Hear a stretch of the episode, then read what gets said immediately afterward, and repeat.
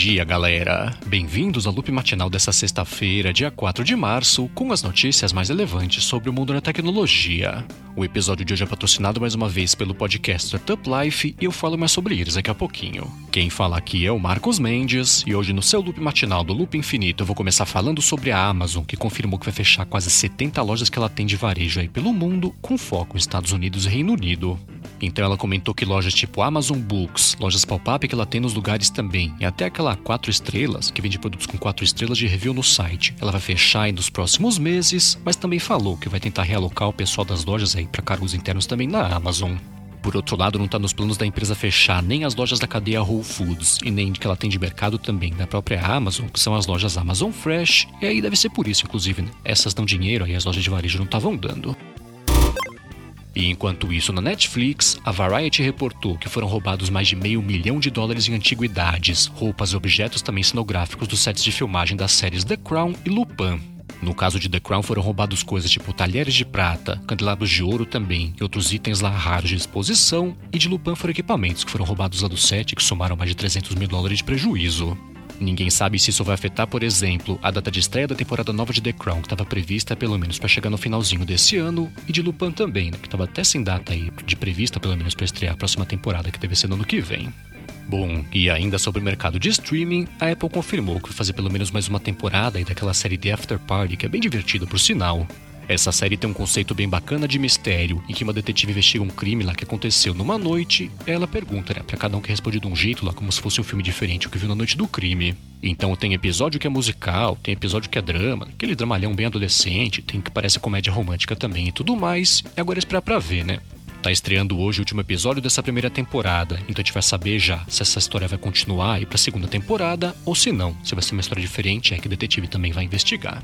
E ainda do mercado de streaming, só que falando de áudio, Spotify confirmou que está pausando indefinidamente as operações dele na Rússia.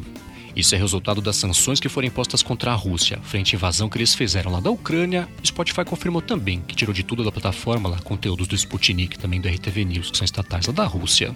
Agora, além do Spotify, empresas tipo a Oracle e SAP também confirmaram que estão pausando as operações lá na Rússia, o que veio depois do governo ter falado né, que eles aderirem aí às sanções que foram impostas. A Oracle falou que em nome dos 150 mil funcionários dela ao redor do mundo, em apoio também ao governo e à população da Ucrânia, ela está congelando as operações que ela tem lá na Rússia, e a SAP falou a mesma coisa, mais ou menos, né, quando eles declararam também que estavam pausando as operações. E por fim, aqui hoje sobre esse tipo de assunto, o governo ucraniano pediu para diversas empresas de jogos bloquearem todas as contas de usuários russos russos nos games multiplayers e também bloquear o pessoal de participar de campeonatos aí de esportes digitais. A Ucrânia quer que esse banimento aconteça durante toda a invasão da Rússia no país, que é um jeito de tentar pressionar a população para fazer pressão por sua vez em cima do governo russo para aliviar toda essa situação, mas só a Project Red, a CD Projekt Red, por enquanto falou sobre isso. A produtora do jogo Cyberpunk 2077 comentou que ela pausou as vendas já de jogos aí, tanto digitais quanto físicos também na Rússia, mas só para jogos novos. Quem tinha comprado é consegue jogar normalmente lá no sistema que ela tem. Já empresas tipo a Sony, a Nintendo, a Valve também, né, divisão da Xbox, por exemplo, da Microsoft, seguem quietas aí sobre esse pedido do governo ucraniano, mas é bem possível que pente mais informações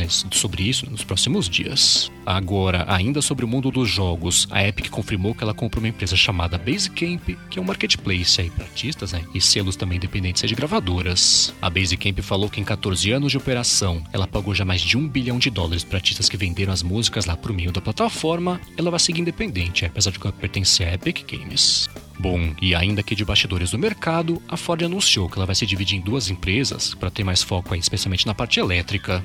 Ela disse que com isso ela espera conseguir dar uma espécie de leveza para a parte de operação elétrica, que vai se chamar agora Ford Model E, e também liberar a operação lá de divisão de carros com motor a combustão, né, que vai também se chamar agora Ford Blue. A Ford Model E, inclusive, vai ser liderada pelo Doug Field, que até era da Ford, aí foi para Tesla, aí foi para Apple, voltou agora recentemente aí para Ford. E caso você queira ver o anúncio oficial da empresa sobre isso, tem link aqui na descrição.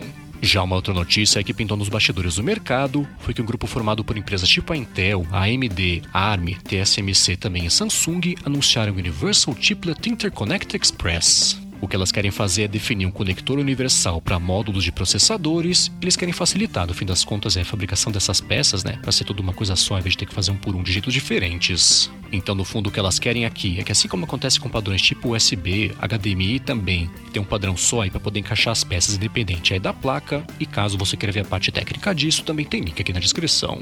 E fechando aqui hoje a parte de bastidores, o órgão SEC, que regulamenta o mercado financeiro americano, falou que ele vai dar mais piada bem de perto aí do mercado de NFTs para poder ver se eles tinham ou não que está regulamentando essas transações. O SEC falou que ele vai olhar para situações tipo a venda de ativos digitais como um jeito aí de levantar fundos, né? Como se fosse investimento que a empresa está recebendo, o que aí sim, né? Tem que ser regulamentado de acordo com o SEC, como se fosse investimento de verdade não, né? Mas com dinheiro vivo e dinheiro tradicional.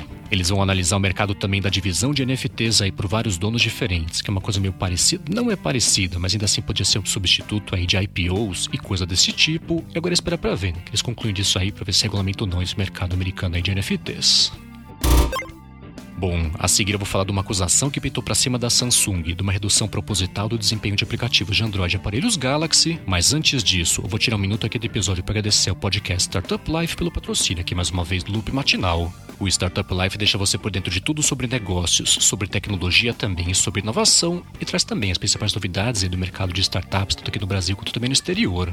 Em um ano e meio no ar, eles entrevistaram pessoas de empresas de destaque tipo Magazine Luiza, Banco Inter também, e Nubank, e pessoas importantes, então Paulo Silveira da Alura, Guga Mafra também, Tito Guzmão da Warren e Gustavo Goldschmidt, super player também do podcast A Virada. Eles publicam episódios novos toda sexta-feira, e hoje é um bem bacana, que é daquela série Minha Jornada que eles têm feito aí desde o ano passado. Eles recebem Adriana Bombassaro, que é cofundadora e CEO também da Fast Build, para contar a trajetória dela como empreendedora. Então passa aqui na descrição do episódio, pega o link direto para Startup Life ou procura por ele no seu aplicativo favorito de podcasts. Mais uma vez, procura lá Startup Life no seu aplicativo favorito de podcasts ou pega o link direto aqui na descrição do episódio. Muitíssimo obrigado a Startup Life pelo patrocínio contínuo aqui do Loop Matinal.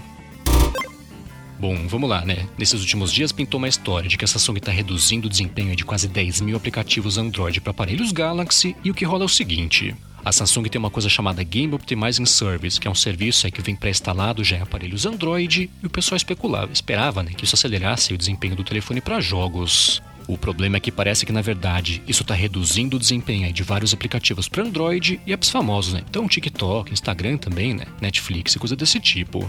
Aí um youtuber que estava investigando essa situação mostrou que ele abriu lá um aplicativo chamado 3D Mark para fazer o benchmark no aparelho. E o benchmark lá que o telefone conseguiu conquistar foi normal, mas ele caiu. A performance com o desempenho caiu, né? Quando ele trocou o nome do aplicativo lá para Genshin Impact.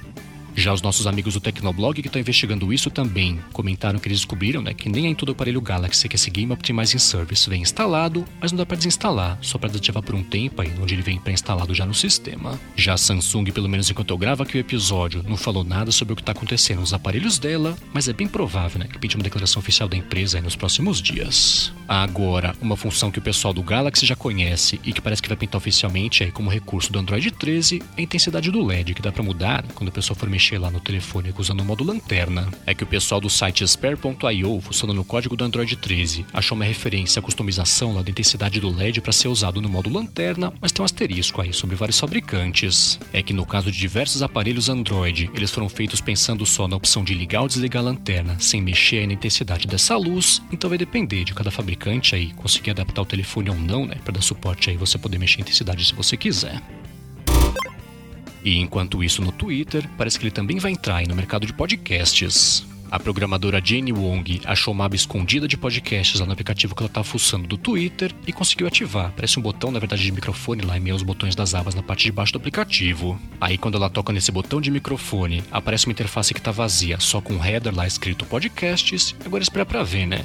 Pode ser que o Twitter permita que você assine qualquer feed de podcast aberto para começar a escutar direto lá para dentro da plataforma, ou não. Pode ser uma coisa ligada aos Spaces, por exemplo, de coisas exclusivas lá geradas dentro direto do aplicativo. Bom, e por último aqui nessa semana eu vou falar sobre a Apple, que anunciou uma coisa bem bacana, que é um programa de empreendedorismo para hispânicos e latinos. No Entrepreneur Camp for Hispanic and Latino Founders, a Apple vai oferecer treinamento e apoio também para fundadores e programadores de empresas de nove países, incluindo já aqui o Brasil, e mentorias também, né, para acelerar a evolução do pessoal e com os projetos que eles lideram. A Apple comentou também que iniciativas passadas que ela fez, né, que foram parecidas com essa, a galera foi evoluindo na carreira, conseguiu se destacar no mercado, recebeu prêmio, né, investimento aí e tudo mais. E caso você queira saber mais sobre esse programa de apoio, tem link aqui na descrição. É isso aí, galera. O loop matinal do Loop Infinito vai ficando por aqui. Se você quiser se inscrever no canal do Loop Infinito no YouTube, o link tá aqui na descrição do episódio lá no loopmatinal.com, junto com os links das notícias que eu comentei hoje. Já se você quiser falar comigo no Twitter, procura por MVC Mendes que eu tô sempre por lá. Obrigado pela audiência, obrigado a Startup Life também pelo patrocínio contínuo aqui do Loop Matinal. Bom fim de semana e eu volto na segunda de manhã. Falou!